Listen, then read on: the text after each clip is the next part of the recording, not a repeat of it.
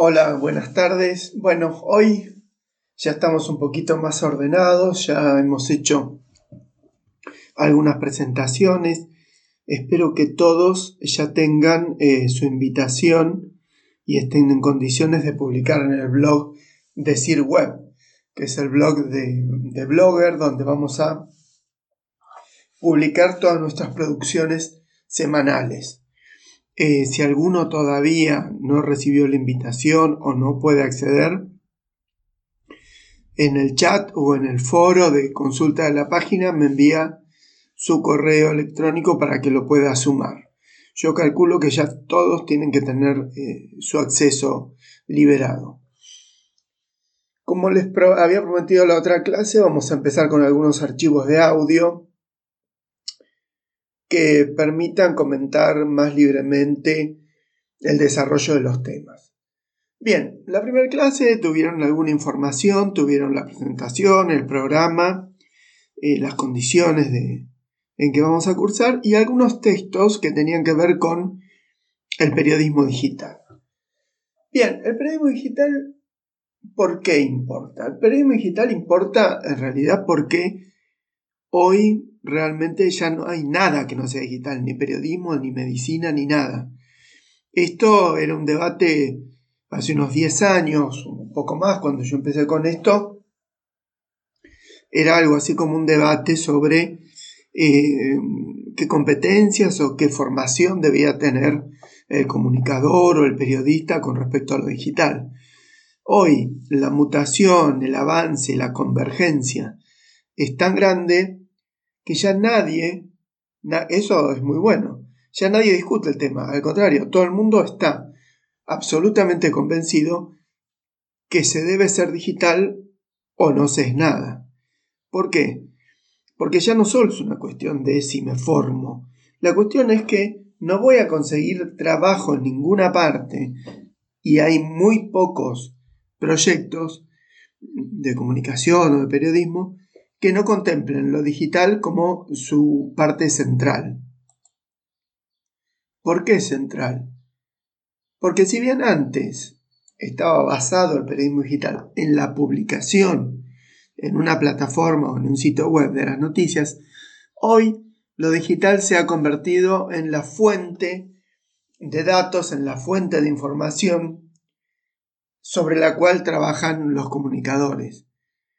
Y aparte hay que estar familiarizado con el cambiante mundo de las diversas aplicaciones y programas que nos permiten ir haciendo o tomando funcionalidades para producir nuestras notas, nuestros contenidos.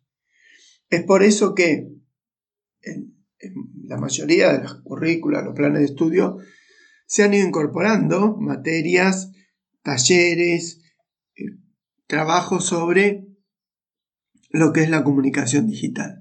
Por otro lado, si ustedes se fijan, hay muchos medios, voy a citar dos, por ejemplo, Perfil, en nuestro caso, eh, de Argentina, o eh, en el caso de la BBC de Londres, o la Deutsche Welle de Alemania, que tienen sus propias academias de periodismo digital.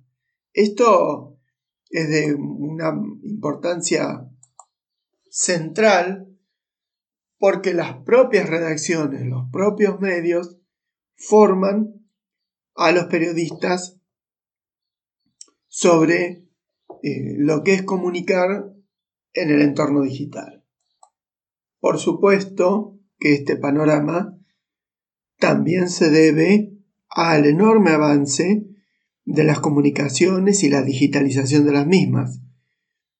Hoy tenemos más celulares que personas y en algunos casos el acceso a Internet se multiplica.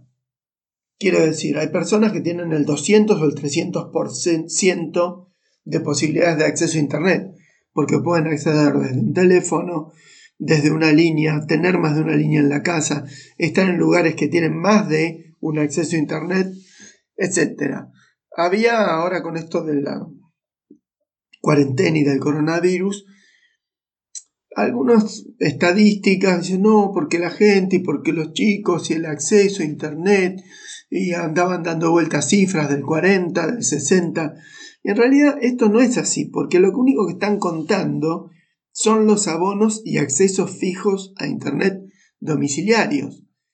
Pero para saber si hay o no realmente acceso, lo que hay que pensar es cuántos smartphones hay dando vuelta y cuántos de ellos tienen conexión a datos, internet o lo que fuere. Esto es, si yo limito la idea de acceso a únicamente a quien paga un abono, es lo mismo que pensar que un determinado libro lo leen la cantidad de gente que lo compraron. Esto es, el alcance de un libro está limitado a los que pagaron por obtenerlo, sin pensar en las bibliotecas públicas, sin pensar en las compraventas, sin pensar en las fotocopias. Entonces, cuando hablamos de acceso hay que especificar muy bien a qué tipo de acceso y cuáles accesos se solapan, se suman o se excluyen. También hay ciertos riesgos con respecto a el uso que hacemos los comunicadores de las redes sociales y de internet como fuente de información. Hay una cosa clásica, una máxima clásica del periodismo que tiene que ver con las fuentes, ¿sí? Y con el chequeo antes de publicar de al menos tres fuentes. Sí, tres fuentes, pero que no sean tres fuentes de lo mismo. Por eso hoy tenemos un enorme avance de las noticias falsas o de la desinformación o de las fake news o como las quieran denominar, que muchas veces está dada porque sin hacer chequeos por fuera de la red, se publican o se afirman cuestiones sobre las cuales no hay mucha certeza. Y ahí hay todo un, un juego, un problema que tiene que ver con la inmediatez que busca no solo las audiencias el público, sino los propios profesionales y la necesidad de tomarse un tiempo para el chequeo de esa información antes de publicarla.